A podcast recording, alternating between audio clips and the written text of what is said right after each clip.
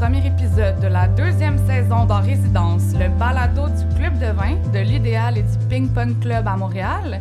Je m'appelle Frédéric Anne Brosseau et je suis surtout très excitée de vous recevoir Yeah. en studio, en salle. Je suis accompagnée, euh, comme à l'habitude quand même, de mon acolyte Eugénie Lépine-Blondeau.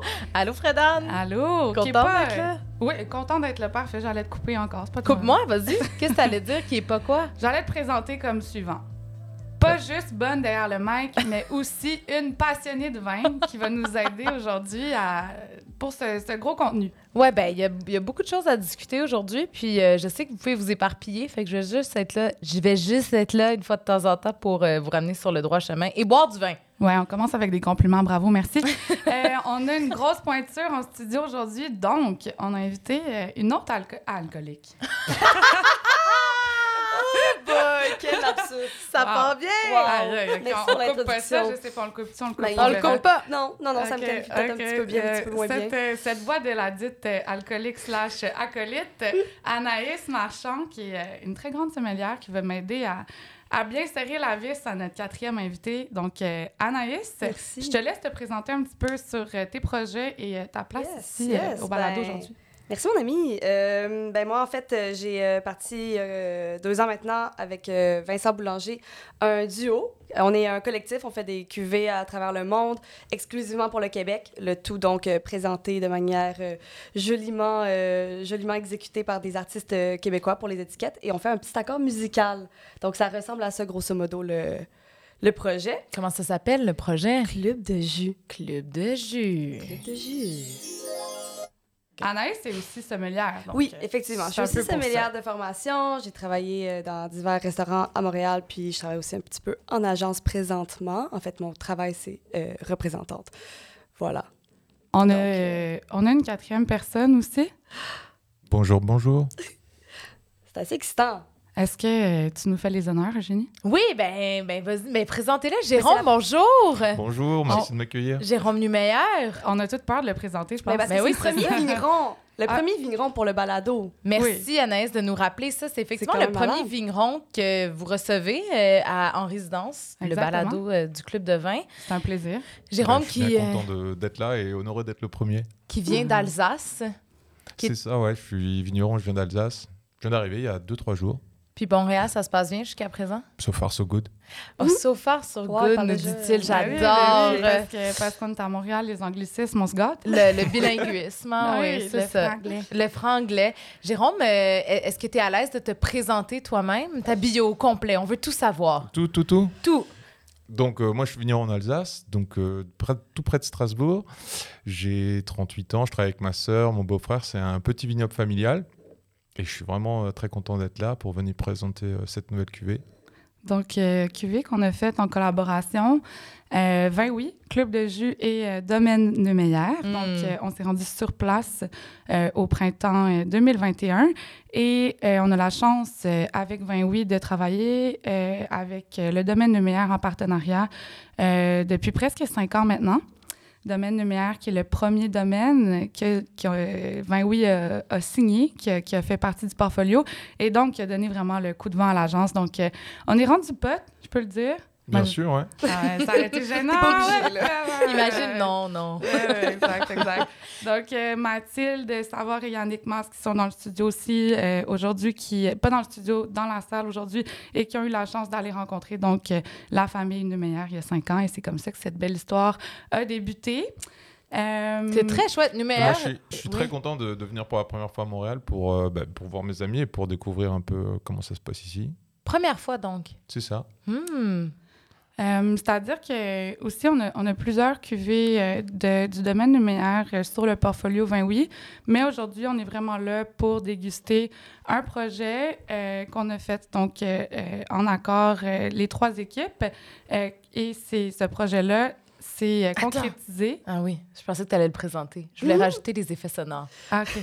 Tu me diras quand, tu me prends un clin d'œil. ah, c'est un gros timing. Euh, mais donc, euh, la- la- l'aboutissement de ce projet, c'est la cuvée, euh, la bouteille de vin qui se trouve sur la table devant nous, qui est ma foi magnifique. Elle se trouve aussi dans mon verre. Et on a vraiment hâte d'y goûter. Donc, on va. vous présenter la cuvée blanc taché euh, 2021. Euh, donc, euh, assemblage, auxerrois et muscat. On va aborder euh, tout ça plus en détail. Euh, voilà. Dans un instant, mais peut-être un peu euh, un mot, euh, la façon dont vous, vous pouvez le décrire, Jérôme, parce que vous le connaissez depuis quelques temps. Maintenant, F- euh, Fredan, tu disais, c'est le, le- le domaine. D'ailleurs, j'ai dit New Meyer, là, vraiment comme une À débutante. l'américaine, quoi. À l'américaine, oui, c'est ça. Mais Il faut tout le croire monde que je suis un petit peu plus anglo-saxonne que je le crois, mais ça s'écrit même pas N-E-W, c'est N-E-U-M-E-Y-E-R. Euh, donc, vous, comment, pourquoi est-ce que c'est devenu le, premier, euh, la première, euh, les premiers vignerons que vous avez signés? Puis comment est-ce que vous, à ben oui, ou toi, Frédéric Anne, tu, tu peux décrire euh, Jérôme? Ben, je vais être euh, complètement troubadour sur, cette, euh, sur ce récit parce que je n'étais pas là. Euh, c'est euh, Yannick et Mathilde qui se sont rendus sur place pour rencontrer la famille Neumeyer avec euh, leurs euh, deux jeunes enfants. Euh, je pense que ça l'a charmé plus d'un. Ça l'a montré aussi euh, une grande volonté, voyager avec euh, des enfants en bas âge. là, on parle de quelques mois seulement. Ça démontre quand même un intérêt marqué. Il faut le vouloir. hein? Et on a Donc, passé un très bon moment à l'époque. Et voilà. Et j'ai eu la chance de voir les photos, de me faire raconter un petit peu tout ça. Euh, donc, euh, je moi, pense que j'ai- c'est ce que Yannick il me disait, c'est il t'a appelé, puis euh, il était vraiment intéressé à, à importer tes vins, puis t'as dit ben si tu te pointes au vignoble, je pense que ça va le faire. Donc Yeah. euh, Wow, un ultimatum, hein? Un peu, un rendez-vous, tu vois. voir Oh. à quel point ils étaient sérieux. Ouais, non, mais moi je pense que d'abord, avant tout, c'est une petite rencontre. D'abord, euh, pour voir si les atomes sont crochus, et puis ils l'étaient. Ouais. Du Ouais. coup, on continue. Voilà. ce que je trouve le fun avec euh, Jérôme, moi j'ai eu la chance de le rencontrer euh, en, en septembre là, quand on, on s'est tous déplacés, on a envahi euh, son, son chai et son espace euh, avec l'équipe de vin oui, Sur l'espace personnel, carrément là, on, on s'est espace vraiment fait intime, enfin tout. quoi. Ils sont trop polis, ces Une gens invasion québécoise. Non, mais arrivé chez, les, chez, chez, chez Jérôme, euh, Marie, sa sœur, puis Fred, le, le, mari, euh, le mari de Marie, quoi, euh, ben, c'est vraiment arrivé chez la famille. Puis moi, j'ai vraiment trouvé que, ben, justement, Jérôme avait cette curiosité super, euh, super intéressante à découvrir d'autres vins. La première soirée, il a ouvert plein d'autres cuvées de différents vignerons. C'est Ouais. super rare de voir ça chez, chez des vignerons. En fait, souvent, on est un peu plus... euh, on, on va goûter un peu plus qu'est-ce qui se fait euh, autour ou euh, on regoute nos cuvées. Mais là, il y avait comme des choses qui venaient de vraiment partout en France. Puis il y avait vraiment cet intérêt, cette curiosité. Puis je trouvais ça vraiment top. De Puis une générosité, finalement, Ah, ben de ça. montrer le terroir et le territoire euh, autour, pas juste nécessairement euh, chez toi, finalement, Jérôme. Mais Moi, si je goûte pas de- d'autres vins, je, je suis mort. C'est c'est terminé, je, je découvre plus rien. Littéralement. Qu'est-ce que ça apporte, C'est comme justement, de un cuisinier, euh, s'il goûte pas ailleurs, tu te Ouais. rends compte. Parce qu'il va apprendre rien. Aussi, Jérôme, tu as ouvert un caviste à Strasbourg? Oui, ouais. Enfin, euh, à côté de Strasbourg, ouais, avec, côté, un, avec un ami sommelier, on a, on a voulu faire un, un caviste de quartier pour présenter un peu des vins qui nous... Bah justement, dans l'ouverture des autres vins, euh, des vins qui nous plaisent euh, de par le monde, en France. Toutes sortes de vins, ouais. Puis qu'est-ce que ça apporte, justement? C'est pas juste pour comparer, puis après pour euh, euh, par jalousie ou autre chose. C'est vraiment pour connaître, par amour du vin? C'est par amour, par, pour, euh, pour le partager avec nos proches, avec euh, les gens qui habitent à côté. Et puis c'était aussi pour... euh, moi, je me, j'ai des idées, j'ai envie de faire du vin parce que je goûte d'autres vins qui me plaisent. Parce Mm. que je rencontre d'autres vignerons qui me plaisent, parce que parce qu'il y a de l'énergie dans certains vins que je bois, que j'ai envie de découvrir. Donc c'est moi, ça me ça m'aide énormément à faire du vin. Et d'ailleurs, ça m'aide aussi à faire du vin quand je viens à Montréal et que je découvre comment mes vins sont reçus et, Hmm. et comment on peut faire une cuvée colla- collaborative. C'est ça, c'est vraiment des choses qui, m'aident bien. ouais. Alors, tu es à Montréal depuis, euh, tu l'as dit, deux, trois jours. Ah ouais, je suis Euh, tout neuf. hein. Et vraiment, on t'a organisé, je pense, euh, une tournée de. de, de, de des- Fred Anne, elle va m'essorer Ouais. complètement. ouais.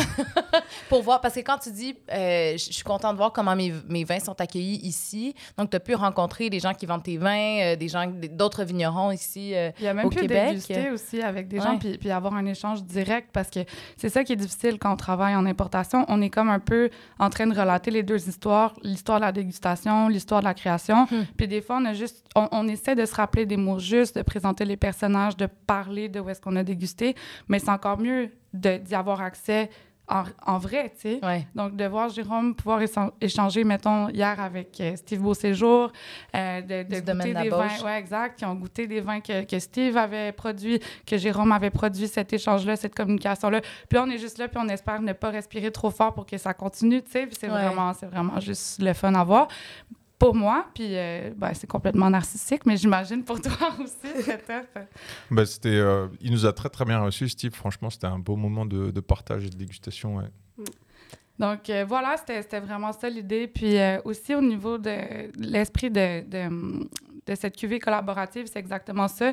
C'est de, de nous, en tant que- qu'importateurs, moi en tant que rep, d'aller voir qu'est-ce qui se passe de l'autre côté, d'être capable de l'expliquer mieux, de le vivre, de l'internaliser aussi. Et du côté aussi de la production du domaine, de vivre cette expérience-là aussi qui, Mhm. euh, qui est transatlantique en fait. C'est c'est une cuvée aussi qui est faite seulement pour le Québec. Là. Donc, euh, c'est une cuvée euh, éphémère. Bon, alors parlons-en de Ouais, cette fameuse cuvée, parce que là, bon, il y a des bouteilles un peu partout à l'idéal. On a des gens, d'ailleurs, on peut vous entendre. Allô, le public?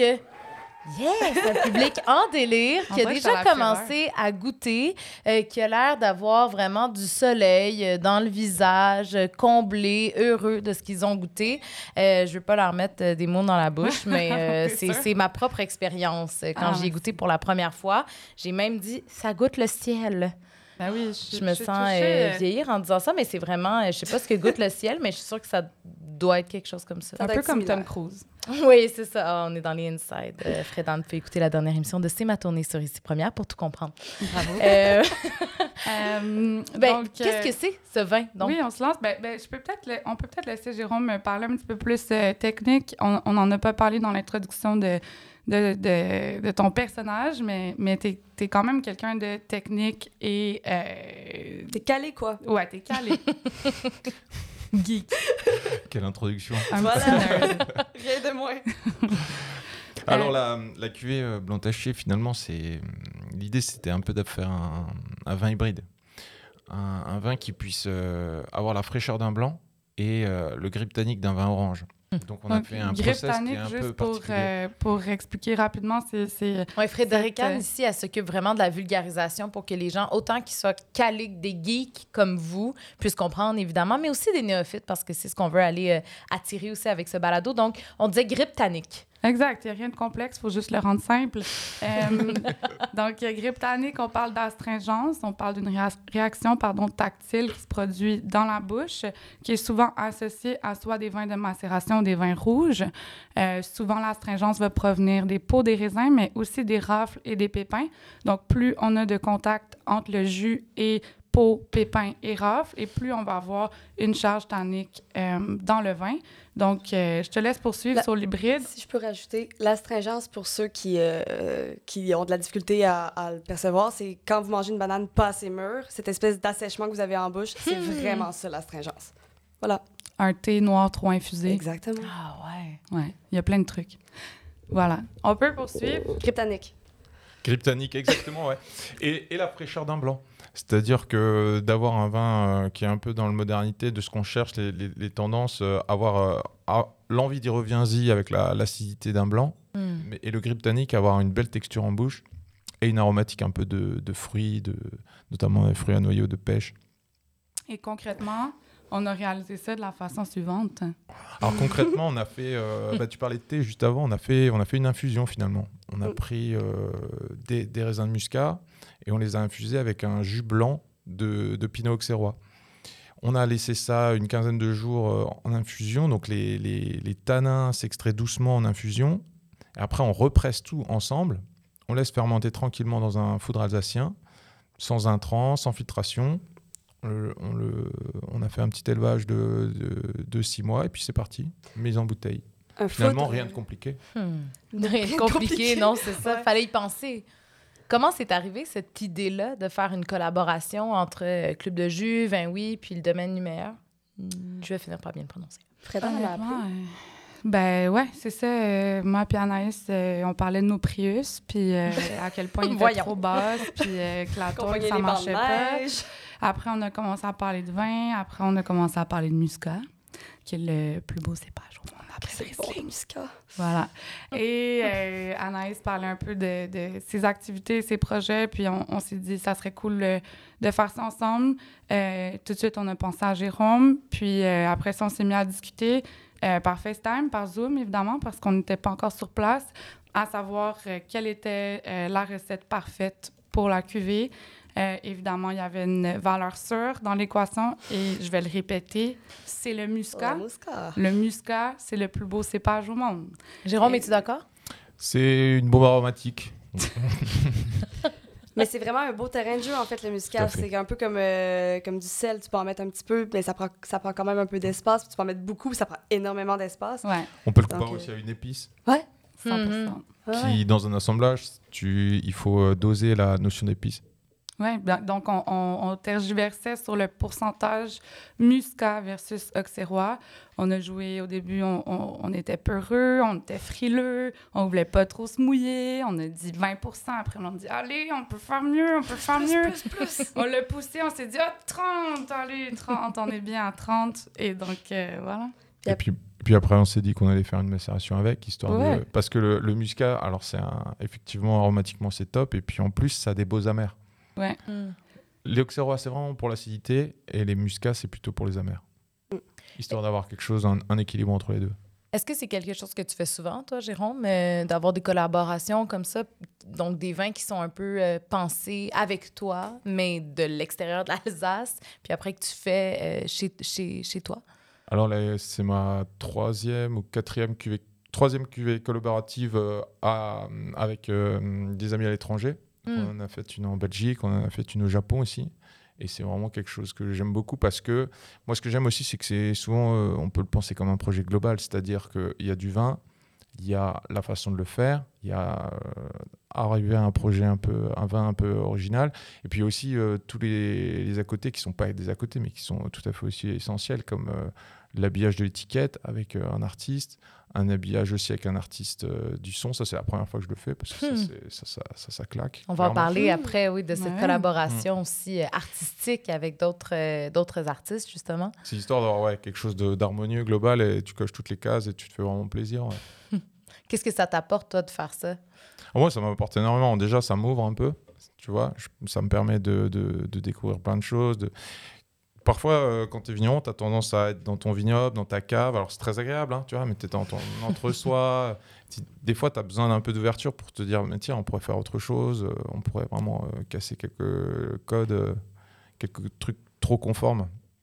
Là, euh, peut-être que je pose des questions qui euh, sont vraiment trop euh, néophytes, là, justement, mais est-ce que ça a pris plusieurs, comme plusieurs essais avant de trouver le vin que vous vouliez? Ou c'était comme vous mettiez les ingrédients, vous aviez votre formule, puis là, c'était de prier pour le meilleur résultat?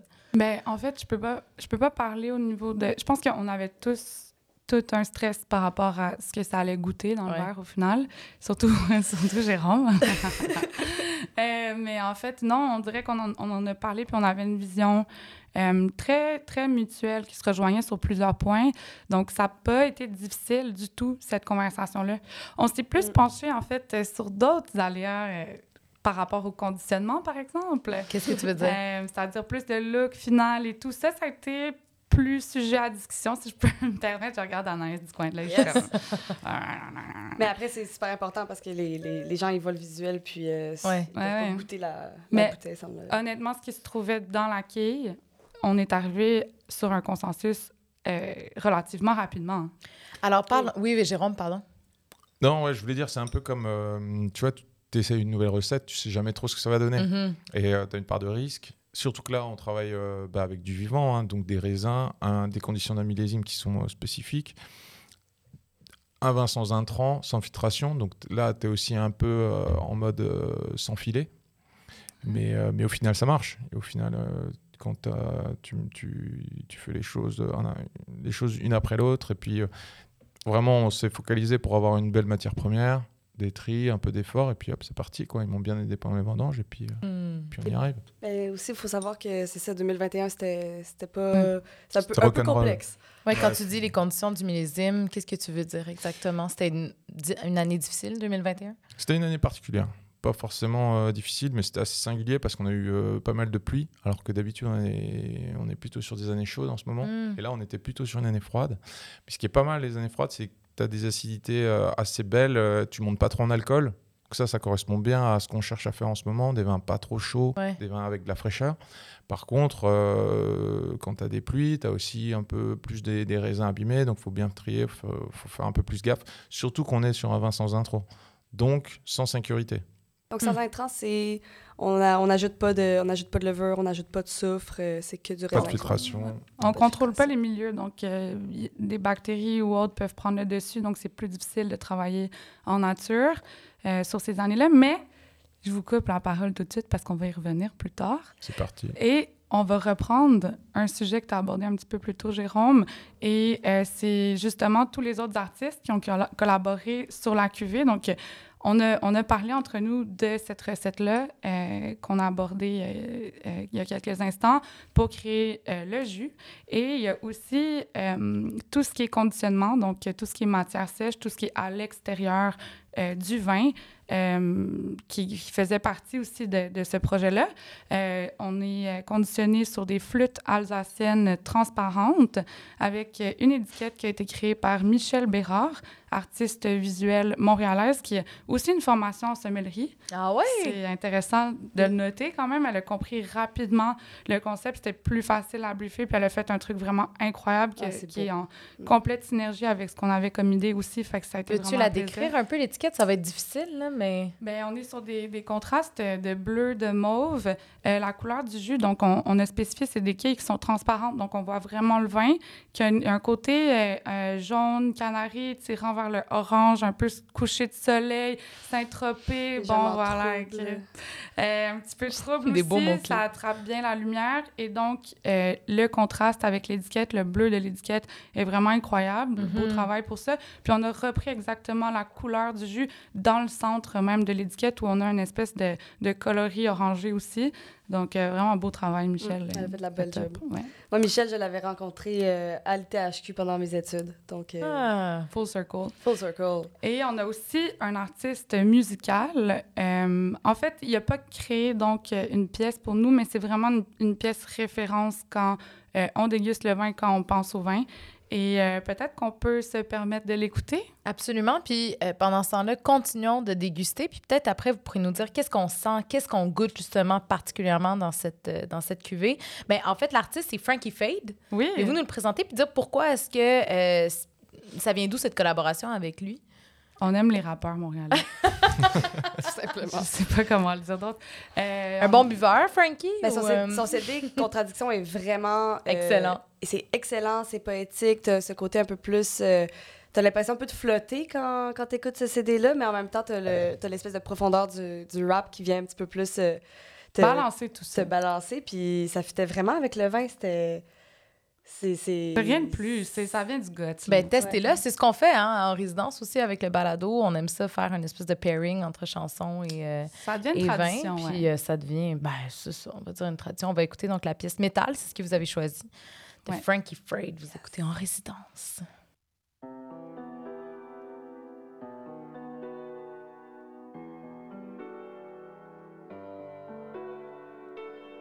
Je suis dans un état de léthargie. Je m'étale, je fume des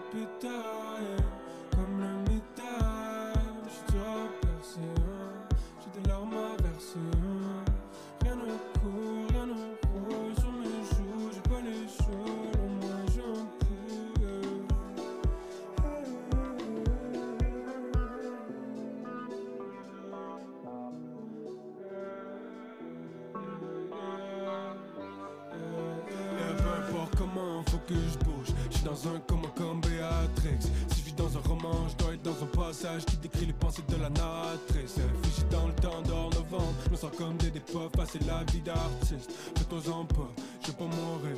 Je suis juste un peu tanné d'être toujours triste. Si seulement la vie avait un manuel, je suis sur le pilote automatique. C'est toi qui craque la manivelle. La vie c'est pas du cinéma. Puis moi je suis pas Emmanuel Je devrais pouvoir me contenter de ce qui m'arrive au naturel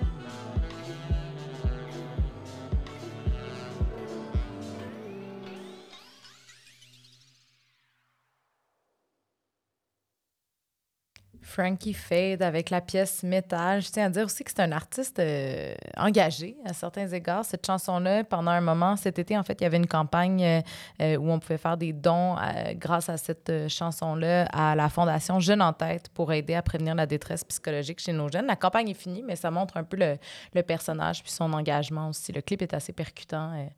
puis la chanson est, est bonne. Ça, c'est vrai que ça accompagne bien. Il y a comme un lyrisme. Oui, et puis un côté jazzy aussi. Ouais. euh, bon. Es-tu d'accord, Jérôme? Ouais, ben, je- je- j'ai bien apprécié. Bon, parfait. Vous, dans la salle, vous appréciez toujours? Ça se passe toujours bien? Ouais, on a des thumbs up, on a des applaudissements. J'adore. J'adore que tu fasses la référence au live parce que en fait, on a la chance d'avoir Frankie Fade aujourd'hui à l'idéal qui va nous faire un DJ set avec lourd de deux, euh, on va donner des heures, 14 heures à 18 heures avec une performance live. Donc, on a vraiment hâte de lui faire goûter le vin aussi. J'aime ça que tu dises ça, mais comme les gens qui écoutent, c'est passé. You snooze, you lose, man. Genre, ouvre ton Instagram, on l'a posté partout. Ouais. euh, come on. Donc, euh, si vous l'écoutez à la maison, en ce moment, vous n'êtes pas en live, donc vous avez déjà manqué le truc, mais euh, qu'est-ce que je te dis? Mais il y a plein de restos qui vont l'avoir, le blanc taché. Puis vous pouvez l'écouter dans vos écouteurs. Là. Oui, puis on a des événements constamment comme ça euh, à l'idéal. Alors, abonnez-vous à, votre, à notre compte Instagram si ce n'est déjà fait. Tous les jours, deux fois par jour. Euh, donc, on va poursuivre aussi euh, avec la dégustation, comme tu l'as abordé, Ouais. Eugénie. Donc, euh, Et ça sent bon! oui, mais ça- on a eu la chance, nous, de le goûter précédemment. Donc, peut-être qu'il y a des gens qui sont un petit peu plus fébriles, là, au niveau de, de- de- le- du déroulement. Là, on aboutit, on arrive, on arrive, là. C'est, on est là. Donc, euh, pour ceux qui, nous ont suivis sur les derniers épisodes, on, a une technique de dégustation. Donc, on, on se lance pas dans le verre. On va commencer par le sentir, peut-être au repos, c'est-à-dire sans le bouger. Donc, ça, ça va nous exprimer aussi euh, cette, cette, euh, fervence aromatique-là dont on parlait tantôt. On est sur euh, le muscat, qui est un cépage qui est très, très expressif. L'auxerrois qui va amener plus un côté vif. Donc, je pense que sur l'ouverture, ce qu'on va sentir en premier, c'est vraiment les notes de muscat. Donc, euh, un côté un peu floral. Les gens ont peur du terme floral, mais c'est vraiment facilement approchable. Puis, on a aussi un côté très fruit à noyaux, Mhm. euh, pêche, fruits séchés, Jérôme? Tout à fait, oui, exactement. Un peu l'abricot séché. Petite, euh, petite, petite blague qu'on a eue hier euh, dans la voiture, mais ouais. Ouais, Le, Voulez-vous nous la raconter ou on laisse aller? Ah, c'est des différences de langage, je Ah, pense, entre la France et le Québec. Moi, Ah c'est ouais? démarré, Parfois on se comprend, parfois on se comprend moins. OK. Exact. Mais non, mais Euh, donnez-moi un exemple.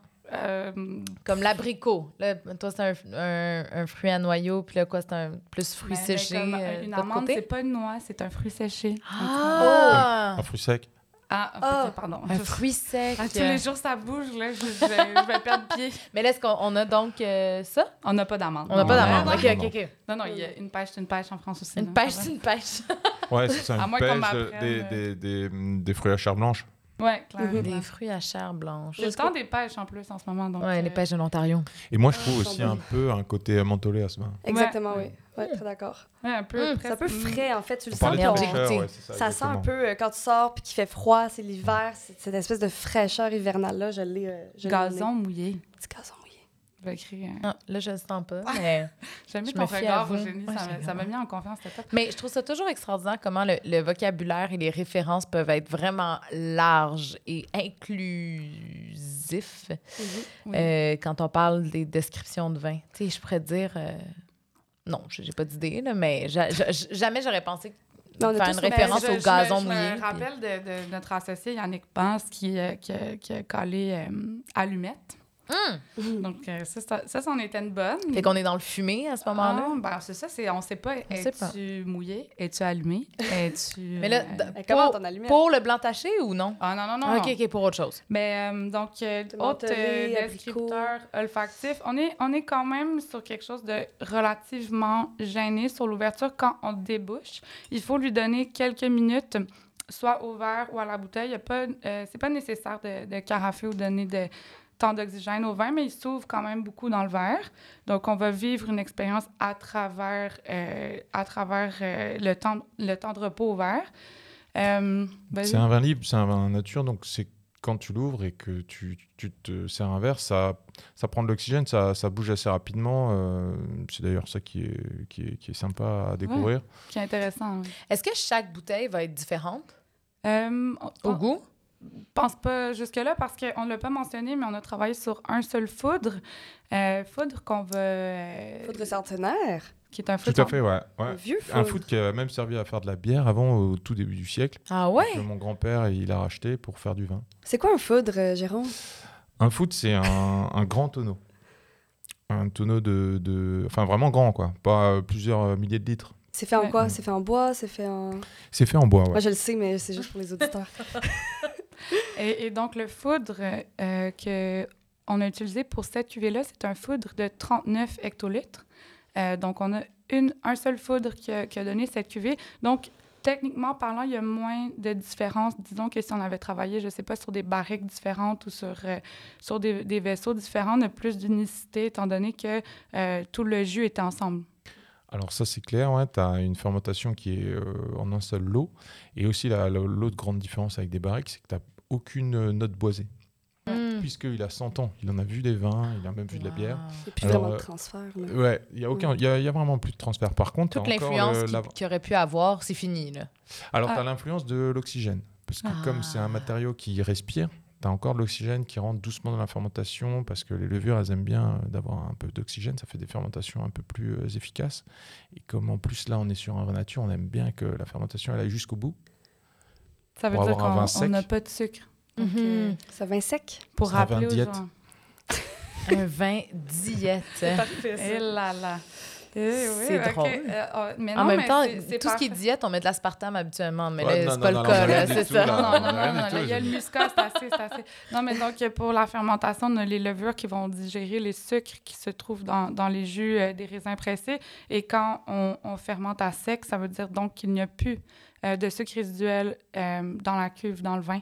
Donc, euh, ça permet aussi d'avoir des milieux qui sont plus stables euh, parce que, bon, c'est ça, on a des, des milieux plus neutres, en fait. Donc, euh, dès qu'il y a un petit peu plus de sucre résiduel dans les vins, normalement, on essaie de stabiliser parce qu'il y a plus de risque de débalancement par la suite. Mhm. De refermentation en bouteille. Là. C'est petit- exactement ça. Il faut, il- faut que le, microbiologiquement, le, le vin soit, soit stable, c'est-à-dire que les levures ont grignoté tout le sucre, la, la malo est faite, et puis, et puis là, on est, on est bien. Tantôt, tu as parlé de flûte alsacienne. Ouais. Euh, c'est la- le, le nom du format de la bouteille, Exact. finalement. Euh, Est-ce que tous les vins en Alsace sont faits, euh, sont, sont présentés dans ce, ce genre de bouteille-là? Oui, c'est flûte rhénane. Parce Ah. qu'il n'y a pas que les Alsaciens qui l'utilisent, il y a tous les gens euh, autour du Rhin. Donc, euh, tu vas la retrouver en Alsace, en Allemagne et même un peu d'ailleurs en Autriche, un peu plus loin. Oui. Donc, c'est une bouteille un petit peu plus élancée. Euh, pourquoi?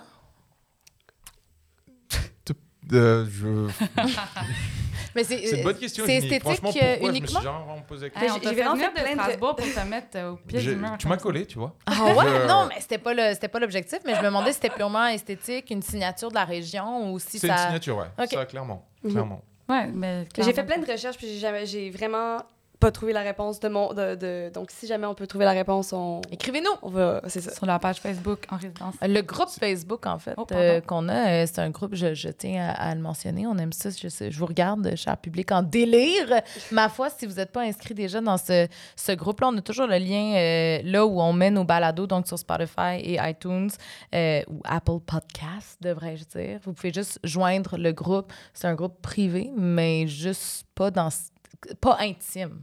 Faut Vous juste pouvez me s'inscrire. suivre sur euh, Young Baramba Riesling aussi, je réponds à mes DM. Euh, OK.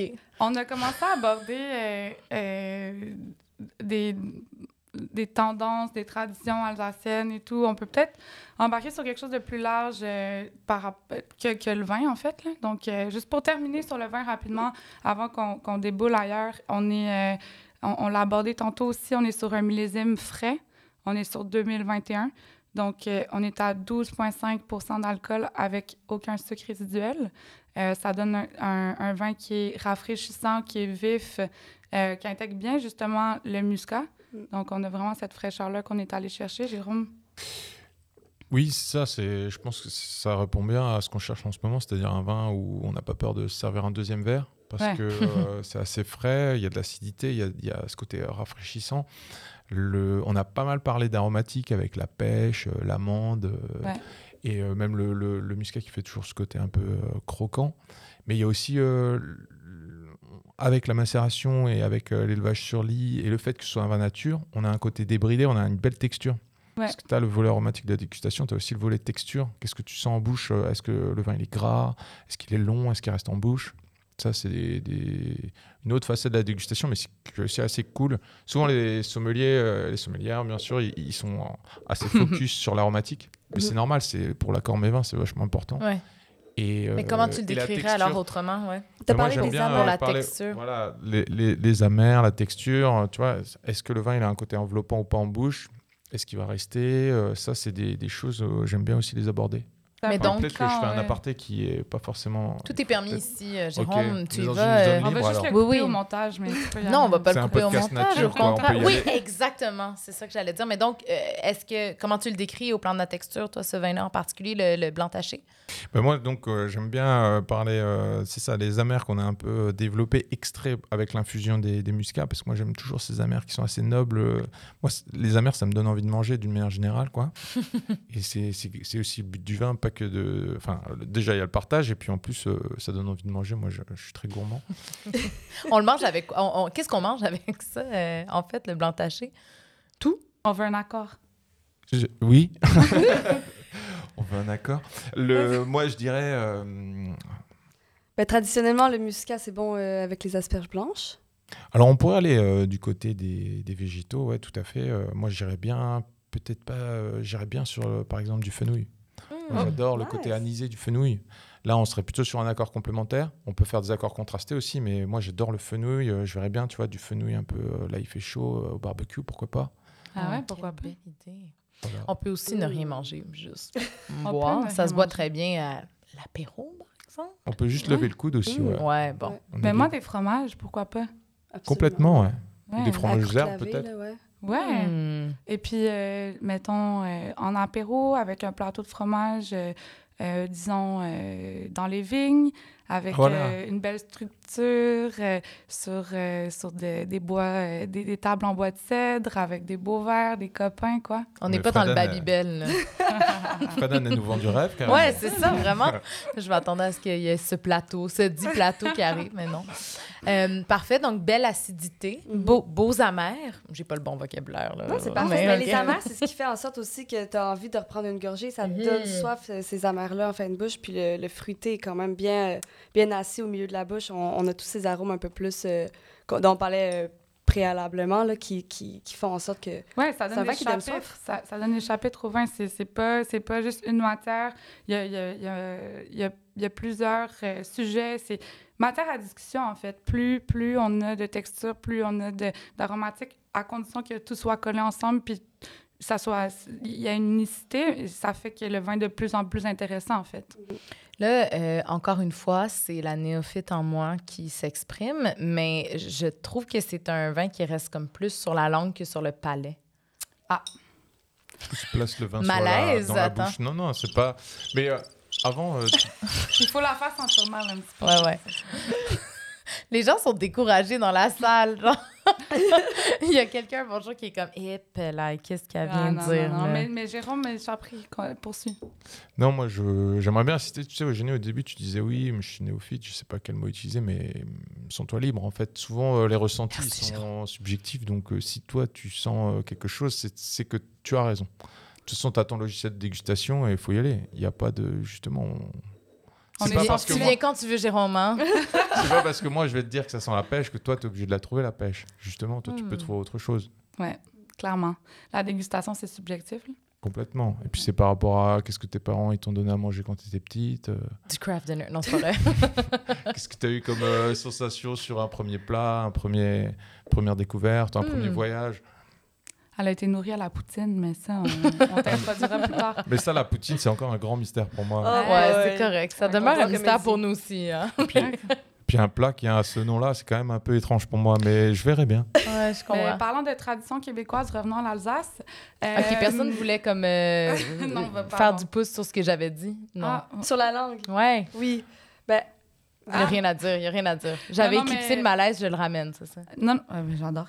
Mais en toute honnêteté, c'est un vin que de- de- depuis qu'on le goûte, euh, je vous le cacherai pas, c'est pas le premier verre que j'ai bu. Euh, donc, euh, c'est vrai qu'il picote un peu la langue, surtout en, en avant-bouche. Vraiment une texture. Ben, j'ai, j'ai- j'ai envie de dire cactus, mais euh, j'ai le droit. Hein? Un Jérôme nous a invités à dire ce qu'on Ouais, voulait. mais cactus, le fun, pas cactus. Un cactus euh, poilu, plate, ouais. ceux qui sont poilus, là, un petit peu. Non, non, ceux qui sont joviales. On parle Ouais, ouais. des cactus Qui sont beaux puis qui nous attirent. Ouais, ouais, finalement, qui ouais. sont un peu doux, mais Ouais. tu vois, genre. Mais oui, plus, euh, plus sur la langue que sur le palais, définitivement, pour moi aussi.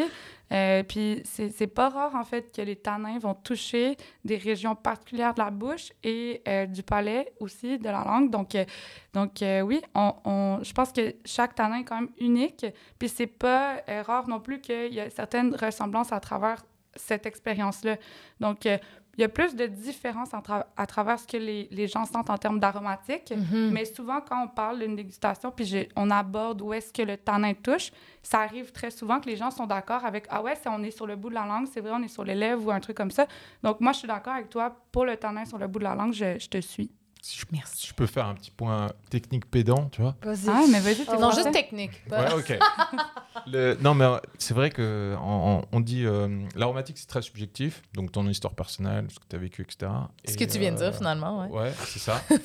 Mais, C'est moi qui- Mais c'est ça. mais, mais, mais tout ce qui est euh, les acidités, donc euh, acide malique, tartrique, les, les récepteurs d'amer, ça, a priori, c'est plus objectif. Mm. Et il y, en a, il y, en a, il y en a vraiment beaucoup. Donc, euh, on peut bien euh, décrire, bah, tiens, moi, je le sens là, l'acidité. Est-ce que le vin, il est plutôt. On parle souvent euh, horizontal, vertical aussi en vin? Est-ce que ça me fait une image horizontale, verticale? Est-ce qu'il remplit la bouche ou pas? Est-ce qu'il est comme un I, droit comme un I? Et euh, bah, ça, c'est un peu ce que tu as dit avant. puis là, tu as l'impression qu'il est quoi? Vertical ou horizontal? Moi, j'ai plutôt euh, quelque chose d'horizontal. Mais... Ouais, OK, c'est ce que j'avais en tête aussi. Je suis contente. Ah, Merci. Puis en 2021, quand on est arrivé, il mouillait. Ouais. Ouais. Il mouillait quand on ouais. Ouais, ouais, ouais. Qu'est-ce qui se passe en Alsace? La grande question. Qu'est-ce Au qui plan se passe en- en politique, 2021? culturel. Non, Non, mais- mais... on a parlé aussi de, de l'effet euh, millésime. On a approché aussi à quel point le climat, euh, le terroir, bien sûr, mais le terroir n'a pas tendance à bouger, euh, évidemment, aussi rapidement que, que le climat. Donc, euh, euh, on est sur des sols, on les a pas nommés des, des mutuelles calques. C'est ça, oui, du Muchel calque. Euh, Muchel, c'est le- les coquillages, et calque, c'est le calcaire, donc c'est des calcaires coquillés. Et il y a aussi la, la présence de marne, ça, c'est euh, des, des éléments qui gardent, qui gardent l'eau. On est au nord de l'Alsace, donc ça, c'est plutôt cool en ce moment, vu qu'il fait assez chaud. On a encore un peu de fraîcheur. Et par contre, on est sur un millésime vachement singulier, euh, parce qu'il y a beaucoup plu. Ouais. Alors qu'on est sur. Moi, je fais du vin depuis euh, 2014. Depuis 2014, j'ai vu quasiment que des années chaudes, Ouais. voire euh, même caniculaires. Et Mm. là, 2021, pouf, petite parenthèse euh, mouillée. Et sur les pourcentages d'alcool, donc euh, sur 2020, il y a certaines des cuvées que euh, vous avez produites qui étaient tirées à 14,5, même 15% d'alcool. Et ici, on est sur 12,5. Donc, il y a vraiment un gros effet sur le, la finalité, sur le Mm. vin. Et puis ça, c'est vraiment par rapport au climat. Donc, on aimerait aborder un petit peu euh, le climat en Alsace. Euh, je, je me permets de faire la parenthèse pour, pour la prémisse. L'Alsace était le vignoble français reconnu comme étant le vignoble le plus sec, donc avec le moins de pluie. Euh, dans, dans les 100 dernières années, disons. Ça a changé un petit peu récemment. C'est un- évidemment un climat qui est frais parce que c'est un climat qui est nordique, mais on a quand même des climats très chauds en ce moment, des années très chaudes en Alsace.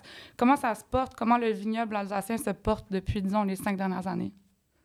Alors, il se porte bien, hein, mais euh, le profil des vins évolue. Mhm. Euh, parce qu'on a effectivement des années chaudes. Donc, euh, la vigne, c'est une machine à amer, une machine à acide, mais c'est aussi une machine à sucre. Et donc, on a une maturité des sucres dans la plante et on a une maturité des peaux, des pépins. Et là, on, se rend compte qu'on a de plus en plus de sucre et on ramasse de plus en plus tôt. Euh, moi, mon grand-père ramassait euh, en octobre les récoltes, la, la vendange. Moi, je vendange maintenant en septembre, voire en août. Pourquoi on ramasse plus tôt? Parce que le fait d'avoir des, des saisons très chaudes, euh, la vigne, elle va produire des sucres plus rapidement. Ouais. Et donc, à un moment, il faut quand même ramasser parce que quand tu es dans des équilibres à 14 degrés d'alcool, euh, potentiellement, euh, tu vois, là, tu es, quand même à un moment, il faut, il faut y aller. Sinon, tu vas avoir Parce- des choses un peu trop brûlantes. Et ça amène aussi des profils différents, enfin, sur les blancs, mais aussi sur les rouges, où là, on a une redécouverte des vins rouges, des vins oranges, où là, c'est un peu un hybride entre un vin blanc et un vin orange. D'ailleurs, c'est pour ça que ça s'appelle une- blanc, taché. une nouvelle Ouais, tendance. ouais, Parce exact. que, OK. Oui, on n'a on n'a pas donné cette information-là, mais exactement. Ouais, C'est- ce serait peut-être bien de la donner. Ah. C'est pas un blanc, c'est pas un orange, c'est un Bien vin vu. qui est taché. Un blanc taché. Mais ça, c'est une appellation, entre guillemets, qui est... euh, oh, J'ai des gros yeux de la part de, de Anaïs. C'est pas une appellation, c'est ça? Mais c'est c'est courant? On, on peut en parler aussi parce que ça fait partie. euh, le climat alsacien, le terroir alsacien, lui est précieux, lui est propre. Et la même chose pour les appellations. On a des appellations euh, en Alsace, évidemment, on a les grands crus. Euh, par la suite, on a, on a des lieux dits. On a euh, bon, euh, plusieurs types de terroirs aussi qui ne sont pas nécessairement euh, homologués par euh, l'Institut national des appellations d'origine protégée, mais qui sont connus aussi par leur, une- par leur euh, Unicité. Hmm. Ouais, par leur, euh, par leur caractère qui leur est unique, en fait. Puis, Ouais, c'est ça. Moi, je me construis sur ce qui a été fait avant et euh, ce qui se fera euh, plus tard. Mais euh, moi, je, je, je- fais du vin sur, sur trois communes, sur plusieurs types de sols avec ma sœur, mon beau-frère. Mais avant, il, il- il se faisait du vin depuis plusieurs centaines d'années sur ce, que- sur ce coin-là. Des vins différents parce qu'il y avait des millésimes différents et parce qu'il y avait aussi des façons de boire du vin différemment. Et et c'est tout à fait normal que ça évolue. Alors, euh, on, a une base de ce qui a été fait avant et on se construit là-dessus. Et après, on essaye des, nouveaux, euh, des, nouveaux, des nouvelles façons de faire, des nouvelles tendances. Et, aussi, grâce à vous, euh, on évolue sur des, produits. Là, finalement, c'est quelque chose que j'ai jamais, jamais fait, une, une sorte d'infusion. Tu vois, tu es à mi-chemin entre un vin blanc et un vin orange.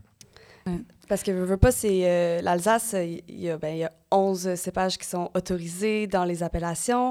C'est quand même assez régulé euh, pour, euh, pour pouvoir rentrer dans une appellation. Puis de mélanger le muscat, de mélanger le pinot auxerrois, c'est quelque chose qui, qui ne se fait pas vraiment... En fait, qui n'est pas possible. Mm. Euh, quand on parle de grand cru, on peut pas vraiment mélanger... euh, sauf dans un- On a aussi le concept, Jérôme, du cépage noble, concept qui est propre à l'Alsace, C'est à quoi? travers la France. Donc, donc il y a, il y a cinq cépages qui sont catégorisés comme étant... Ah, quatre! Parfait, merci.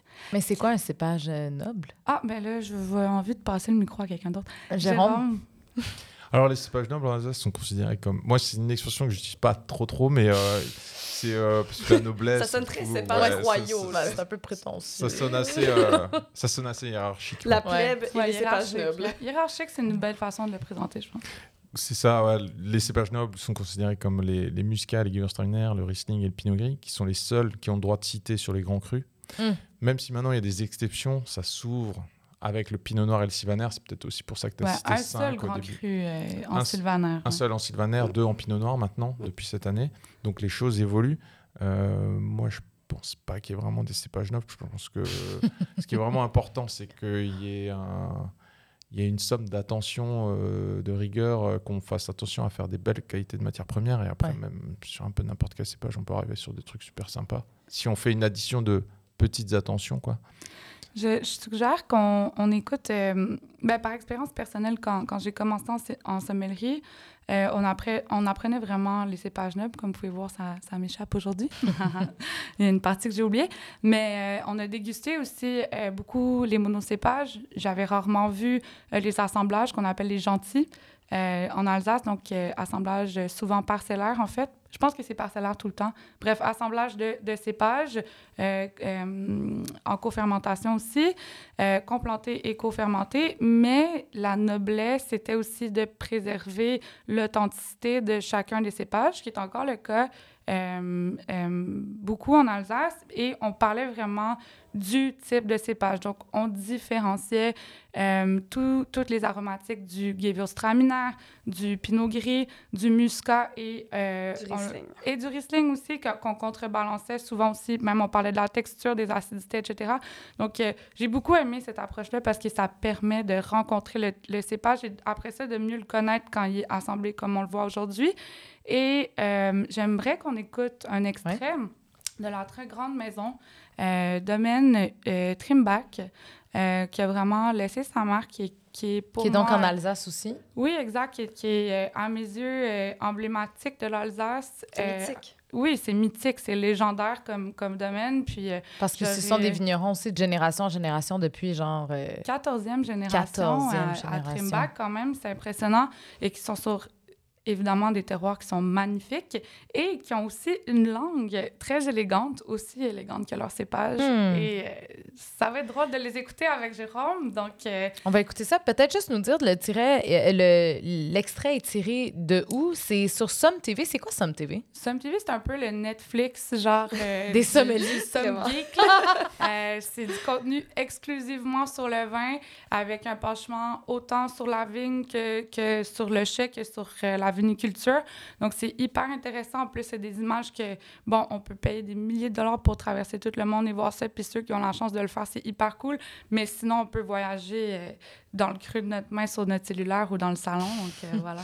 Parfait. Donc, on écoute ça. C'est en anglais. Euh, tu nous feras une petite traduction sommaire euh, Je après. vais laisser Jérôme faire ça. OK, parfait. Oh yeah.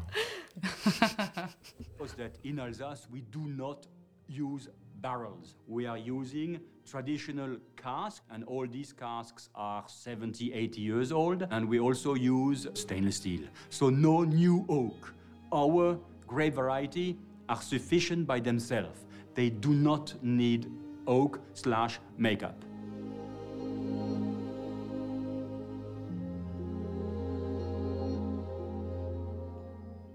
Riesling is fabulous as it is in terms of acidity, in terms of minerality, in terms of focus. The spiciness of Gewürztraminer, the fruitiness of Gewürztraminer doesn't need oak, and the richness and the luscious of the Pinot Gris doesn't need oak either.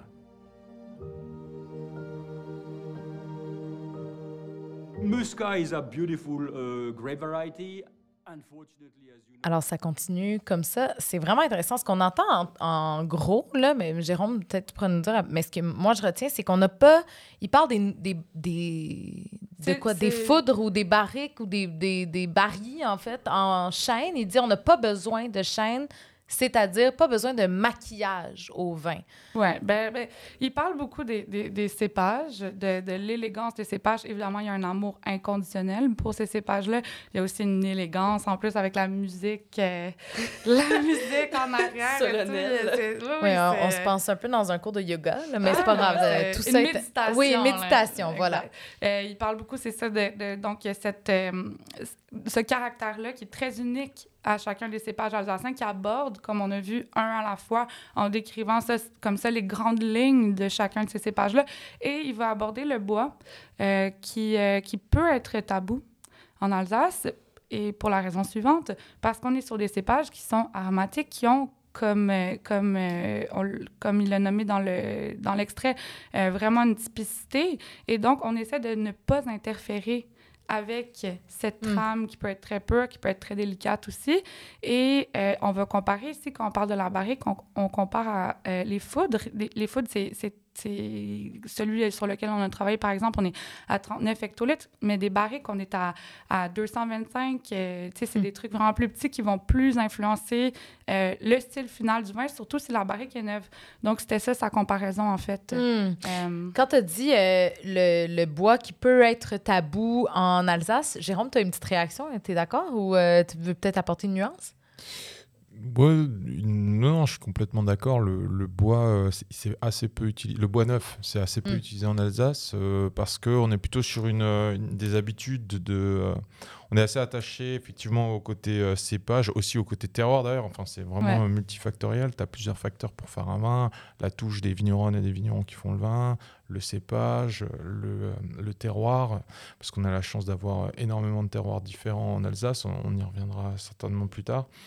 Le bois neuf, finalement, c'est une tendance qui est venue en France, et, enfin même dans le monde du vin, euh, plus le- le- généralement euh, il y a quelques temps. Et maintenant, pas mal de gens arrêtent ça parce qu'ils considèrent un peu ça comme du maquillage. Mhm. Parfois un peu trop à... mais c'est trop exactement de ce que je dis, en fait. Ouais, c'est ça. Voilà. Et ils ont tendance un peu à s'éloigner de ça parce que pour rester un peu sur euh, plutôt la, la fraîcheur du fruit, euh, euh, le travail euh, des personnes qui le font et, et pas forcément rajouter sur euh, de l'enrobage. Et Mhm. aussi, on parlait de la qualité de la matière première. Quand on a euh, des, des, des raisins comme des muscats, des auxerrois qui sont, sont hyper jolis, qui sont hyper sains et qu'on a, on a juste à amener, euh, pas pour diminuer ton travail, mais qu'on a juste à amener en cuvré et presser et tout, c'est fini, basta. Euh, c'est un petit peu presque insultant des fois pour, pour le raisin de trop ajouter. Mm. On, on camoufle, on, on ajoute à la recette pour rien en fait. Ouais. Ça peut devenir un peu grossier aussi si on, on commence à en rajouter un peu trop, surtout du neuf. Mhm. En fait, je pense que c'est toujours intéressant de contextualiser le truc. euh, 100 dans, dans le passé, ils utilisaient du bois parce que ça. Voilà, ils voulaient peut-être un peu euh, habiller euh, leur, euh, leur matière.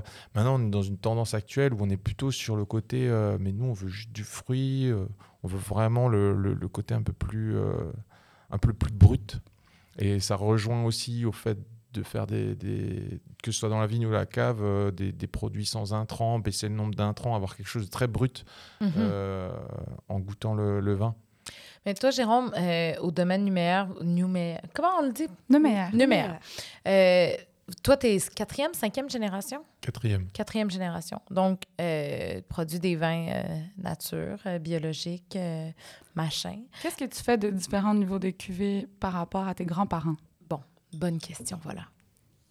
Alors, par rapport à mes grands-parents, alors mes grands-parents, ils faisaient. euh, alors, déjà, ils, ils- ils faisaient euh, pas forcément euh, du vin. ils- faisaient pas énormément de cuvées, tu vois. C'était beaucoup plus du vin qui était bu localement. Ouais. Qui était peut-être distribué dans la région autour de Strasbourg. Mais euh, il faut bien se rendre compte qu'on était beaucoup plus dans une logique euh, paysanne au sens noble du terme. Bon, la noble, enfin, au sens. euh, au bon sens du terme. La noble paysannerie. tout à fait, ouais. C'est-à-dire, on consomme un produit, un, un produit qui vient de juste à côté. Et il y avait aussi. c'est vrai que là, on revient sur des assemblages en ce moment, mais dans le temps, il faisait aussi des assemblages. Ouais. Et, et- et l'histoire, c'est toujours un va-et-vient. Euh, Il n'y a, pas de- y a pas de progression, en fait. Finalement, c'est des va-et-vient. Dans le temps, il faisait aussi pas mal d'assemblages. Il faisait plutôt euh, majoritairement du blanc, alors que maintenant, on fait quand même des blancs, des oranges, des rouges. Il faisait aussi, euh, il y, a, il y a eu énormément de variations en Alsace sur le sucre résiduel. Ça, on l'a pas abordé, mais c'est un, Ouais. c'est un truc très important en Alsace parce qu'en Alsace, qu'il faut, pour, fondamentalement, pour comprendre l'Alsace, il faut comprendre qu'on est à mi-chemin entre le monde latin, euh, la France, et le monde germanique, l'Allemagne. Et le fait d'être à la frontière entre les deux, on est nourri des deux et on est influencé des deux. Par exemple, les sucres résiduels, toute la tradition des vins à sucre résiduel, c'est vraiment le monde germanique. Ouais, la Moselle et tout, qui, Tout qui, transparaît un petit peu de ce côté-là. Voilà. Et, le- et même le fait, avant, on parlait de cépages uniques, euh, isoler des cépages. Quand tu goûtes des vins du monde germanique ou du monde anglo-saxon, euh, que ce soit en Autriche, en Allemagne, tu vas goûter des vins australiens, des vins américains, c'est souvent des monocépages. Ouais. Mhm. Et tu vois, en Alsace, on est, on est beaucoup majoritairement des vins de monocépage parce qu'on est quand même influencé par ce monde-là. Quand tu vas sur le monde latin, la France, l'Italie, l'Espagne, ils sont très focus sur la notion de cru. Le Le lieu, le lieu. Le lieu. C'est-à-dire Mm. une parcelle, elle donne ce goût-là parce que il y a une exposition, il y a un sol, etc. Elle est etc. géographiquement définie. Et c'est la géographie qui donne le, le goût. Ouais. Et ça, c'est ça, c'est ça. Et on l'a aussi en Alsace, avec les terroirs de grands crus, de crus, etc. Et nous, on est, mais on est toujours à mi-chemin entre les deux. Donc on est nourri par les deux. Mais moi, je trouve ça super. Après, il faut bien l'expliquer pour le Pour le comprendre. Voilà, pour que ça devienne euh, complexe et pas compliqué, quoi. Parce que- Ah. Parce qu'historiquement aussi, l'Alsace, euh, ben, la France puis l'Allemagne se sont chicanés l'Alsace pendant euh, Pendant longtemps. très très longtemps. Ouais, on espère que ça va se calmer maintenant. Mais Ouais, même les, les, les, personnes parlent alsacien, donc euh, il y a quand même un langage propre aussi à l'Alsace. Il y a le français évidemment, mais les plus vieux, ils parlent alsacien. Qui... Complètement. Moi, mes parents, ils ont appris le français à l'école. Ouais. Et euh, les régions périphériques de France ont appris le français à l'école euh, parce que c'était pas la langue du coin. Et puis, puis le vignoble alsacien est aussi unique que son histoire culturelle.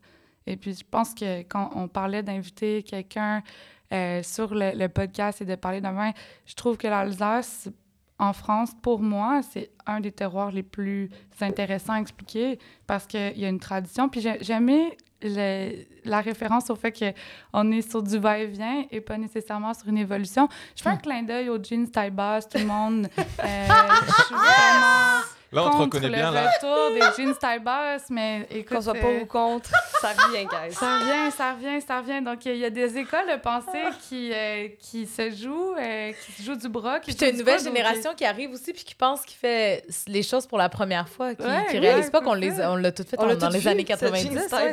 Ben, d'où la référence euh, euh, que, que Jérôme, a, Jérôme a amené sur le fait que, ben non, les, les, les, les assemblages euh, en vinification, en, en viticulture, ça s'est fait, euh, ça se faisait il y a longtemps. On n'a rien inventé, là. Et d'ailleurs, euh, l'agriculture bio, ça se faisait aussi avant, oui. Ben, quand alors, ils n'avaient pas de chimie, tout simplement. Donc, pourquoi euh, on Mm. a des micros en ce moment? non, non, non, mais je voulais juste dire que moi, je j'ai jamais euh, cherché à dire qu'on était mieux qu'avant. Avant, ils faisaient juste des choses différemment, avec un contexte différent, des enjeux différents. Ouais. Mais donc là, en ce moment, la, la, la tendance, l'envie aussi de... Bon, tu parlais d'un retour à, à- ou d'un d'un- un vin un peu plus brut, bon, une envie aussi au, plan du goût, etc. Euh, Est-ce que ça s'inscrit bien, le- la tendance du vin nature? Je dis ça de façon pas du tout péjorative, là, mais est-ce que ça s'inscrit bien dans la culture du vin alsacien depuis des générations? Des générations, non, mais euh, en ce moment, ça s'inscrit, ça s'inscrit carrément. Il y a vraiment, euh, ça émerge. Il y a une nouvelle génération qui, euh, qui fait des vins nature. La, la région alsacienne, elle, elle est, c'est vraiment une belle place euh, pour découvrir des vins nature. Il y a énormément de jeunes qui font des vins nature, ou de moins jeunes d'ailleurs. On s'en fout de leur âge, mais. euh, et, Non, mais en euh, fait, et ce que je voulais dire, c'est. euh, Oui, c'est ça. C'est est-ce que le vin nature d'aujourd'hui s'inscrit bien dans ce qui se fait depuis des générations et non pas ça s'inscrit depuis des générations? Oui, c'est ça, parce qu'on a une double tendance, en fait. On a une double tendance en ce moment. La première étant le monocépage, le truc qui est un petit peu plus, euh, un, un petit peu plus euh, hermétique, euh, euh, moins... on n'interfère pas, on travaille pas avec les lits, on travaille pas en fermentation malolactique, on les bloque, euh, ces fermentations-là, pour pas qu'elles amènent un goût supplémentaire, secondaire sur les vins. Donc, il y a encore cette vision-là qui, qui reste une belle vision pour moi, personnellement, pour ma dégustation. Et on a aussi cette vision-là qui est euh, plus libérale, où on laisse aller, on laisse aller les malots, où on travaille sur les lits, où on va travailler euh, des, des, des vaisseaux différents, des conditionnements différents aussi. Mais ça cohabite bien, ça, ou il, il peut y avoir des clashs? Il peut y avoir des petites frictions euh, parce que euh, une, une appellation euh, en Europe, il y a tout un système d'appellation où euh, les choses sont un peu figées. Ils sont même figés dans la loi parce que c'est des cahiers des charges Mhm. Ouais. que tu es normalement censé suivre. Mais un cahier des charges, ça évolue. Et euh, souvent, les pratiques sont toujours en avance sur les textes. Donc, il faut que les pratiques avancent un Bien peu dit. plus rapidement et les textes les suivront. Et ça, c'est Mhm. pas un problème. Et ça prend des gens qui appuient les pratiques et ensuite qui veulent aller changer euh, l'é- l'écrit, en fait. Exactement. Et d'ailleurs, euh, c'est toujours comme ça. Et Les lois, elles dans- toujours suite aux pratiques euh, Mhm. Oui, des gens. Est-ce que tu penses que dans le futur, on va voir des, des grands crus euh, qui vont assembler des... euh, Alors, c'est le cas pour euh, le Keferkopf, où ils ont eu le droit de, de faire de l'assemblage, euh, parce que historiquement, c'était une pratique qui se faisait, et qui se faisait d'ailleurs partout en Alsace. Euh, alors, il y aura l'assemblage, il y aura l'ouverture peut-être sur des vins oranges, sur des grands crus. Moi, je j'ai jamais euh, conçu le truc comme un truc, euh, comme, un- comme une législation fermée. C'est de toute façon ouvert, mais ça prend parfois un peu des temps, parce que tu as des euh, entités commerciales qui font certains types de produits, ils n'ont pas forcément envie de changer. Donc, euh, voilà, il y a un peu des, des- des conflits d'intérêts, des gens qui pensent autrement. C'est comme dans une toute société, ouais, voilà, ça, Ouais. ça, ça émerge, il y a des... Les choses bougent, mais ça se fait pas comme sans que- friction de plaque, quoi. Ouais. Jérôme, Ouais. tu fais 27 cuvées différentes. Par- Ça dépend des, Ah, des ouais. années. Non, mais ça dépend. Non, non, des fois, des fois je, je un peu moins quand même. Ça Ah dépend. non, mais là, Entre- je te- Mais Mais par année, année. donc? Par année? Oui, oui, tout le monde s'énerve. là. Je te mets au pied du mur. Pourquoi? Mets-moi au pied du mur, ouais. Ah. Je- le, le, euh, en fait, en Alsace, comme je disais avant, comme on est un peu le carrefour entre plusieurs cultures, on a, on a fait beaucoup de on, on a fait des vins de monocépage. On- L'Alsace aussi, c'est, euh, on a énormément de terroirs. On a la chance d'avoir euh, quasiment toutes les familles des sols différentes parce qu'on est sur l'effondrement d'un d'un massif vosgien. Donc on a des schistes, des, des marnes, des calcaires, des roches volcaniques. Donc ça, ça fait aussi une diversité de produits. On a plusieurs cépages, notamment monocépages. Ça, ça fait une diversité de produits. On a des vins en sucre résiduel. On a des blancs, des rouges, des oranges. On a des bulles. Ouais. Donc évidemment que j'ai plein de produits. tu vois. Ah, Moi, je, Et vous je- distillez j'ai aussi, envie il y a de- plein de trucs. voilà, j'ai envie de, de- de me faire plaisir quand même. Oui, minimum. ah oui, c'est ça. Qu'est-ce qui te fait le plus plaisir, toi, Jérôme? De pas choisir. C'est hmm, c'est une bonne question. Je... Moi, ce qui me fait le plus plaisir, c'est de me dire, euh, jusqu'à ce que, jusqu'à ma dernière vendange, euh, déjà, je vais apprendre, et puis je vais essayer d'avoir un produit qui coche toutes les cases. Tu vois. Ouais. Qu'est-ce qui fait, toi, qu'est-ce qui te fait vraiment plaisir? Moi, je me dis, tiens, ce vin-là, il est comme ci, il est comme ça, mais est-ce que je peux aller un peu plus loin? C'est comme un engrenage. Un, un, un. Est-ce que je peux, est-ce que ça, j'ai fait ci, j'ai fait ça dans la cave, j'ai fait ça dans la vigne Est-ce que là, j'y arrive? Est-ce que je suis arrivé au bon, au, au bon produit? On verra. Est-ce que c'est On en stressant? reparlera. Ouais, bon, moi, je suis de nature à stresser, donc oui, c'est un peu stressant, mais Mais c'est une vocation vraiment plus qu'un travail, finalement. c'est une vocation, c'est un plaisir, c'est gastronomique. Moi, ce que j'aime, c'est que justement, tu as des questions dans, la, dans, la, dans le champ, tu as des questions à la cave. Après, euh, j'ai la chance euh, d'être là à Montréal aujourd'hui pour en parler. Tu vois, as la chance d'avoir des questions de génie. Non, c'est fantastique. J'en ai, une- j'en ai une autre euh, pour toi. Puis là, peut-être que j'ouvre une boîte de Pandore, mais euh, donc toi, ta sœur et ton beau-frère, vous faites donc mm, tout ce, ce- ce vin-là. Comme j'ai dit tantôt, euh, nature, biodynamique et machin chouette. Euh, que- Qu'est-ce qui a fait que toi, tu as voulu en faire du vin nature? Euh, Qu'est-ce qui t'a attiré vers, vers ça en particulier? Alors, euh, bon, moi, déjà, avant de faire du vin, je faisais d'autres métiers parce que j'avais envie de, de voyager, de, de voir d'autres choses. Parce que moi, j'ai toujours vu le. Tu vois, tu as le monde de la tradition et puis le, euh, tu peux un peu ouvrir un peu la tradition, quoi, Mhm. parce que sinon, tu, tu deviens vite euh, fou, quoi. Et, euh, et qu'est-ce qui m'a donné. bah, justement, qu'est-ce qui m'a donné envie de, vin- du- de faire du vin nature? J'ai goûté des vins de- d'autres vignerons dans d'autres pays ou même, même chez moi en Alsace qui faisaient les choses autrement. Et c'est ça qui m'a donné envie. C'est-à-dire une découverte d'autres textures, d'autres aromatiques pas forcément d'être sur un truc totalement figé, mais euh, regarde, euh, même à côté de chez toi, il y a quelqu'un qui fait les choses différemment, ou dans notre pays, il y a quelque chose qui fait les choses différemment. Bon, bah vas-y, fonce, quoi. C'est ça qui m'a donné envie. Ta curiosité t'a vraiment permis de. C'est vraiment le fait que t'es curieux qui, que, que ça t'a complètement ouvert. euh, Et créatif, j'imagine. Ouais, mais grâce à des amis comme vous, des amis euh, sommeliers, des amis restaurateurs, euh, même des amis tout court, euh, tiens, tu ouvres une bouteille, tu fais, mais regarde, mais goûte ça, ça c'est différent. C'est pas. Ah La générosité, hein, on t'en sens. Ouais. Mais c'est moi Bravo. qui vous encense. Bravo. Écoute, Je euh, me tourne vers le public. euh, vos verres sont vides, donc j'imagine que ça a été apprécié quand même, euh, cette cuvée. Ouais, il y a vraiment là. des... euh, bon, là, pour vrai, des gens qui applaudissent, qui sont contents, euh, qui nous regardent avec euh, admiration, amour, affection. Non, non, je. Non, mais, mais- mais Jérôme va, va- va sortir, on ne le garde pas euh, enfermé ici, donc euh, on pourra poursuivre les conversations, mais entre-temps, on peut, euh, on peut euh, poursuivre sur le, le défi de la semaine? Absolument, parce qu'on on garde nos bonnes habitudes. C'est pas parce que c'est le début de la deuxième saison du balado en résidence que ne sera pas le début de la fin. c'est pas le début de la fin. Alors, le mot de la semaine? C'était fort, ça. Foudre. Yeah! Foudre. Alors, euh, le défi de la semaine, euh, vous utilisez ce mot. Vous l'entendez Ouais, peut-être pour la première fois. Oui, c'est ça. D'abord, l'apprendre, peut-être, pour Oui. certaines personnes. C'était mon cas, en fait. Oui, on, On on parle- te l'a appelé même. Ben oui, parce que j'étais pas sûre. Je- je- mais là, mais c'est comme de la foudre, là, finalement. Mais on dit... F-O-U-D-R-E. Voilà. J'étais Ah. comme, ah, c'est sûr que ça doit être PH. Oui. Non. Mais non, c'est vraiment si simple finalement. Donc là, on, on en a parlé. Donc, le foudre, rappelons ce que c'est. Donc, euh, le foudre, c'est évidemment euh, le, le, Le vaisseau. le vaisseau qu'on a utilisé pour euh, le blanc taché, merci Anaïs, et euh, qui est grandement utilisé en Alsace, euh, qui est souvent centenaire euh, ou au moins d'une dizaine d'années, le vieux d'une dizaine d'années. C'est donc un, bois qui a subi plusieurs passages, donc qui ne va pas marquer le vin et qui va juste laisser l'oxygène transférer doucement de par sa porosité avec le jus qui se retrouve dans le vaisseau. Donc, foudre, c'est un conditionnement en bois qui est beaucoup plus gros qu'une barrique et qui peut transiger de 30 hectolitres à, j'ai déjà entendu, plusieurs centaines d'hectolitres sur Il y a un le foudre. plus grand foudre qui se situe, je crois, en Alsace, si je ne m'abuse. Le plus vieux, tu Le veux dire? plus vieux? Ouais. Ouais, le plus vieux. Combien d'années? Euh, 1472. Oh mon Dieu, wow! Mais pour rendre ça euh, vraiment plus concret, là, mettons, pour les gens, là, si vous avez fait un premier voyage euh, en France à l'âge de 8-9 ans, c'est la photo que vous avez dans l'album euh, de vos parents où on mesure votre taille par rapport à cette grosse barrique-là. On dit, tu pourrais rentrer 10 fois Tu dedans. pourrais rentrer dedans. Moi, 30 j'ai une photo même. avec Ouais. des, des lunettes rondes, là, puis une coupe de cheveux vraiment euh, douteuse. Je veux voir cette photo. Je suis très contente. là. J'ai un T-shirt jaune, puis je suis à côté euh, d'un un foudre, finalement, puis je le savais pas. Ben, tu le savais pas, mais Je là, le tu le savais sais. pas, mais là, je le sais. On pourrait peut-être partager cette photo sur les réseaux sociaux. Non, Ah. Non, absolument voir, pas. Non, non, on va, le ça va rester Facebook, dans ça notre va- Ça va imaginaire. être en ligne euh, dans la prochaine heure.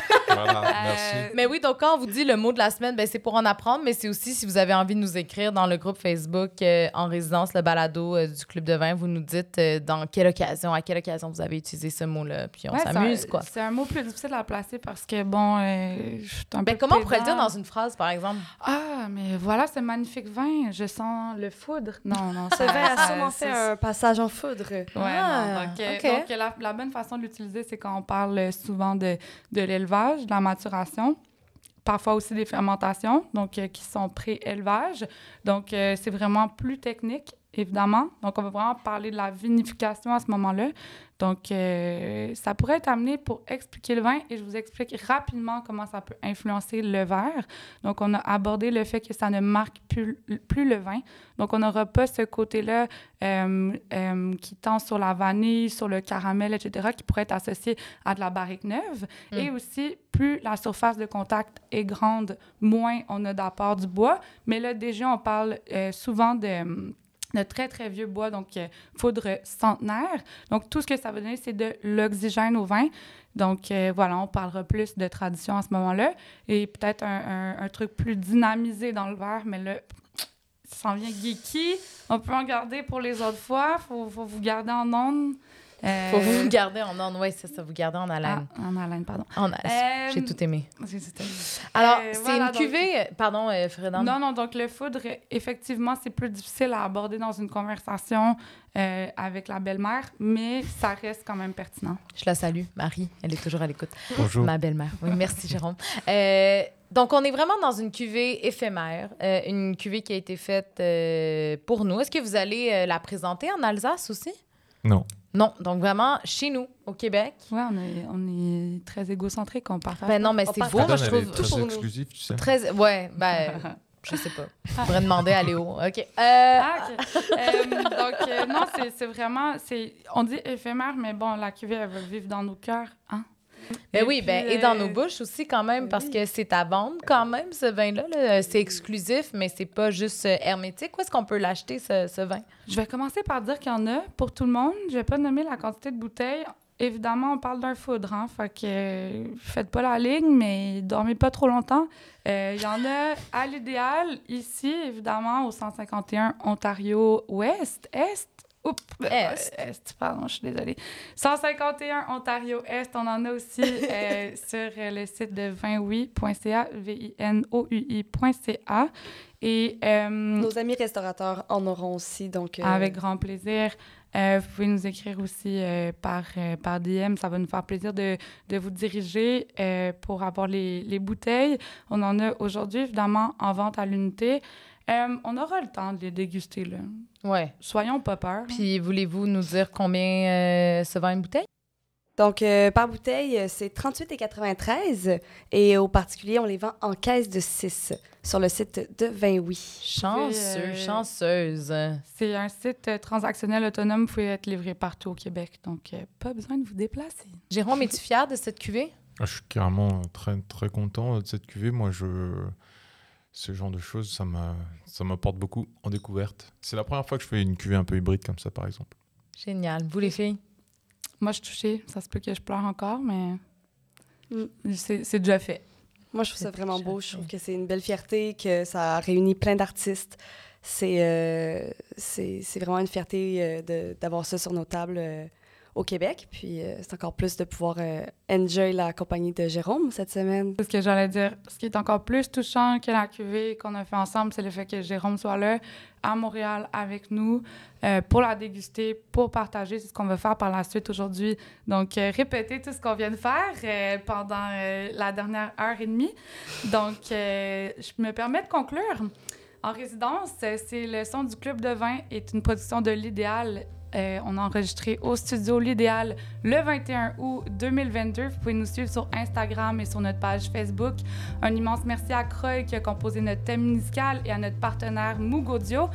Eugénie, merci. Comme à l'habitude, c'était un plaisir. Fredan Miroir. Merci. Anaïs, encore une fois, un plaisir. Je t'adore. Merci d'avoir participé. Et Merci à mes amis de 28 et du club de jus de m'inviter. Euh, j'ai Ouais. fini, merci, merci. Ben, c'est un plaisir vraiment d'avoir fait ta connaissance, euh, Jérôme. Partagé. Gros coup de cœur. À la fête!